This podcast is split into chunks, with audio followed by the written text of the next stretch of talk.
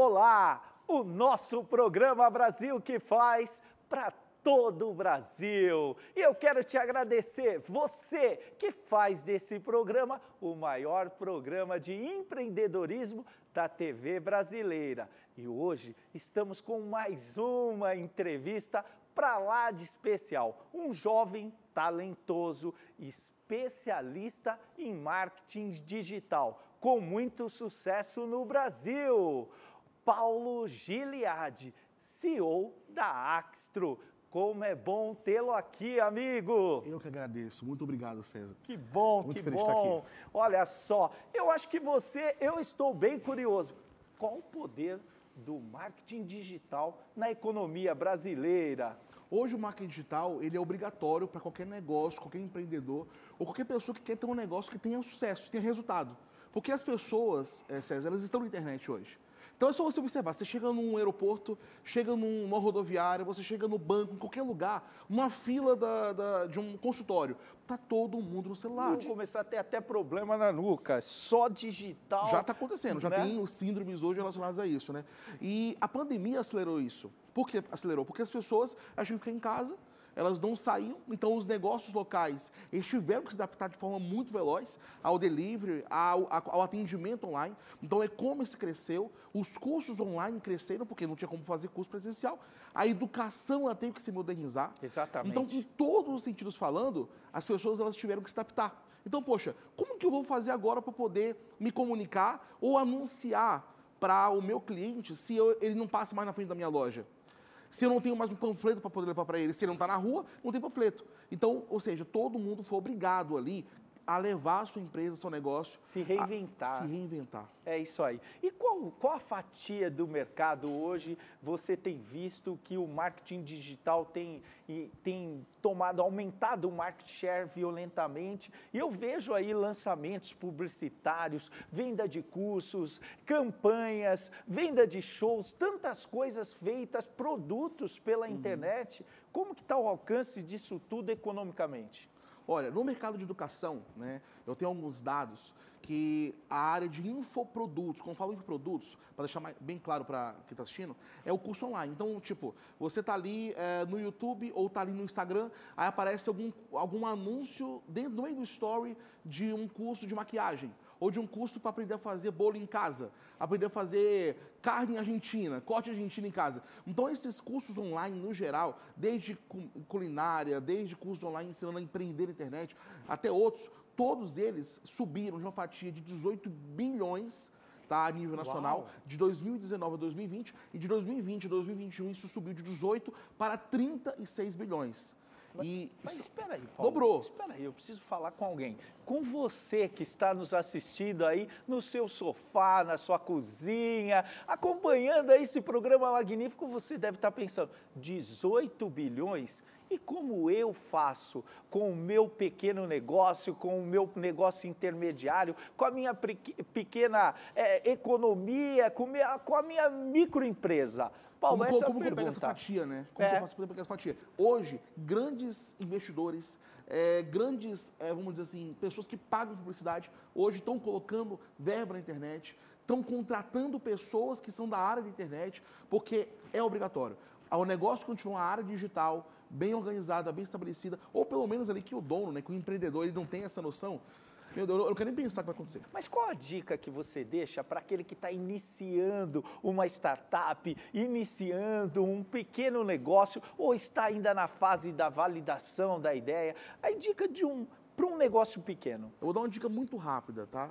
É, a pessoa, você, empreendedor, você pode chegar hoje aí no Facebook, você pode clicar, clicar lá em cima em criar um anúncio. Você pega uma imagem do seu negócio, você pega aquilo que o seu negócio vende, aquilo que ele faz, e você pode anunciar através das configurações. Tem todo um passo a passo que eles ajudam hoje o pequeno empreendedor a colocar esse seu negócio para anunciar para as pessoas que moram do lado do seu negócio, na sua região. Isso dá resultado, dá retorno, vende mesmo. É isso que você quer saber, não é? É isso que eu também quero saber. Dá resultado mesmo? Dá muito resultado, sabe por quê? Porque é o seguinte, é, eu não digo que a internet, que o marketing digital substitui a televisão. O que, que é o legal da internet?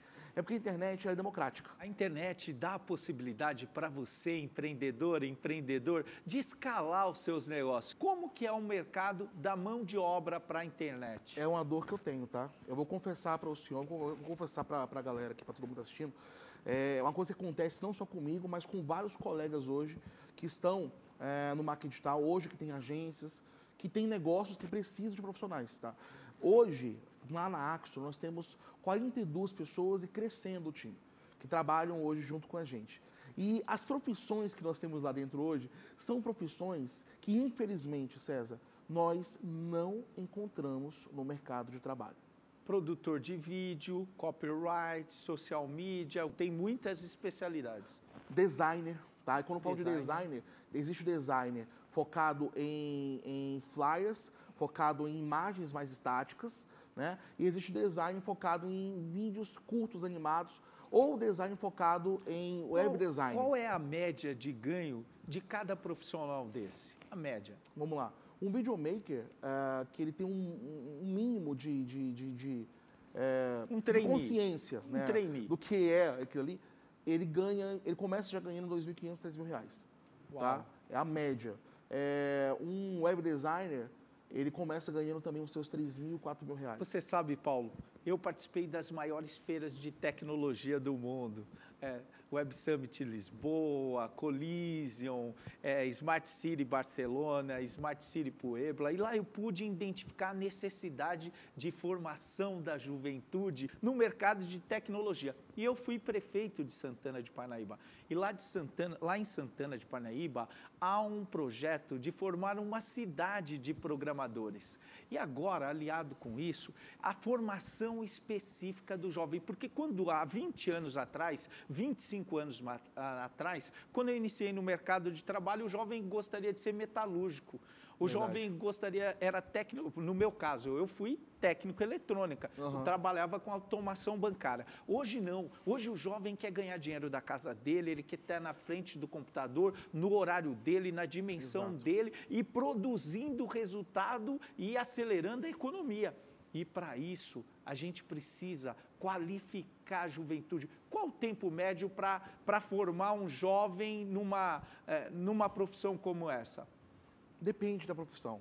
Mas eu digo que a média são dois, três meses para que ele esteja apto minimamente para começar como iniciante no mercado de trabalho. Mas eu acho que talvez quem está assistindo não entendeu ainda. A carência ela é muito grande. São milhares de vagas abertas. Para você entender, pra, lá até, na Axtro... Até para contribuir com o que você está falando, eu, eu também é, consultei a Brascom, que é a Associação Brasileira das Empresas de Tecnologia. E a Brascom me falou que até esse ano de 2022 havia uma pesquisa que nós precisávamos formar 500 mil operadores de TI.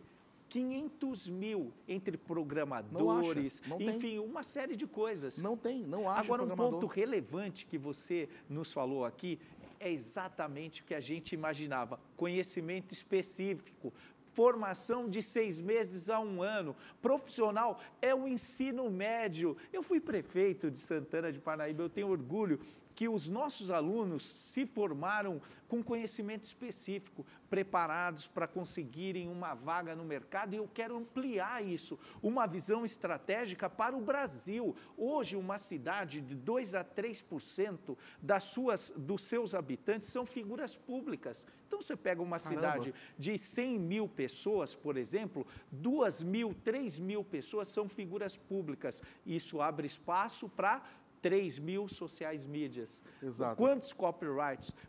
Quantos produtores de vidro, vídeos? Quantos produtores de vídeo? Então, tudo isso a gente precisa aproveitar e fazer um movimento pela, pelo ensino específico, pela empregabilidade com valor uhum. e, e agregar valor essa juventude, sem esquecer o mercado de games. Como que está o mercado de games? O mercado de games hoje, ele é responsável pelo maior faturamento mundial no entretenimento. Ele passou a música e atrás do mercado de games vem o mercado pornográfico e vem depois o mercado de música. Isso você entender o quanto que ele cresceu, o quanto que ele emprega e o quanto que necessita de mão de obra. Desde a mão de obra relacionada a produção de, de vídeos, a produção de imagens, produção de design de games, web design de games. Tem também a demanda, César, relacionado à parte de programação, criação, manutenção desses games. É um mercado gigante. Aí quando a gente começa a olhar também tem outra coisa. Existe hoje muitos jovens que podem ganhar dinheiro jogando por causa do, por causa do NFT, como, como da criptomoeda. É, é claro. Ah, da criptomoeda. Da criptomoeda. Porque o que acontece? Conta Quando mais. você está jogando, você está movimentando ali o algoritmo e está movimentando a máquina. E isso faz com que haja uma mineração automática de criptomoeda. Eu não sou especialista em cripto para poder falar. Só sei o seguinte, que existe mercados hoje que, ah, infelizmente, tá, é, ah, vamos dizer assim, as grandes empresas, ou talvez parte do serviço público, não têm olhado. E é esse que é o grande ponto que eu acho bem legal. Porque, por exemplo, se conseguíssemos, nesse momento, César, olhar para isso, né? Você não tem noção quanto que a minha empresa iria crescer. Isso aí é um propósito de vida que eu tenho, é fazer a qualificação profissional de milhões de jovens, toda ela em conhecimento específico, voltado à tecnologia, voltado à internet, voltado ao que você tem pensado. Inclusive, eu quero já estabelecer uma parceria. Vamos combinar assim: você veio aqui no Brasil, o que faz, você vai fazer. Nós vamos selecionar já um grupo de jovens para vocês treinarem para irem trabalhar na sua agência. Perfeito. Me dá essa mão de obra que eu treino. Paulo, como que a gente acha a Astro e como esses jovens vão enviar os currículos deles para a Astro selecionar? Ó, vai no meu Instagram, arroba. É, pode mandar um direct para mim. É, eu acredito que as pessoas elas precisam ser livres e precisam fazer aquilo que elas querem, aquilo que o coração delas canta.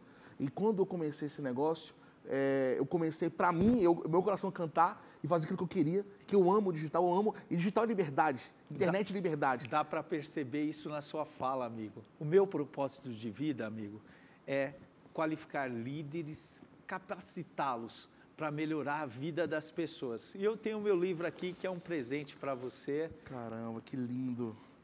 Como se tornar, se tornar a sociedade a melhor do Brasil. Eu fui gestor de Santana de Parnaíba, você sabe disso, Aham. e tenho uma vocação para melhorar a vida das pessoas. O nosso tempo está acabando, eu fico assim bem satisfeito. Que entrevista! Quero te agradecer, falar assim, ó, que eu glorifico a Deus pela tua vida, pelo fato Amém. de você ter essa, esse propósito, impactar e, sobretudo, dar oportunidade para a juventude. Muito obrigado, Paulo. Eu que agradeço. E, ó, quiser trabalhar lá, ou inclusive se for um influenciador digital, alguma coisa, pode procurar a gente também, que a gente ajuda vocês a, Fechou? a ter Ó, sucesso. Este programa foi feito para que você nunca, nunca desista dos seus sonhos. Agora, a nossa mega live no Instagram, Elvis César Oficial. E também, se você quer aprender muito mais de empreendedorismo, se inscreva no nosso canal do YouTube, Elvis César Brasil que faz. Obrigado pela audiência, até o nosso próximo programa. Amanhã nos encontramos aqui na Rede TV, às oito e meia da manhã. Valeu!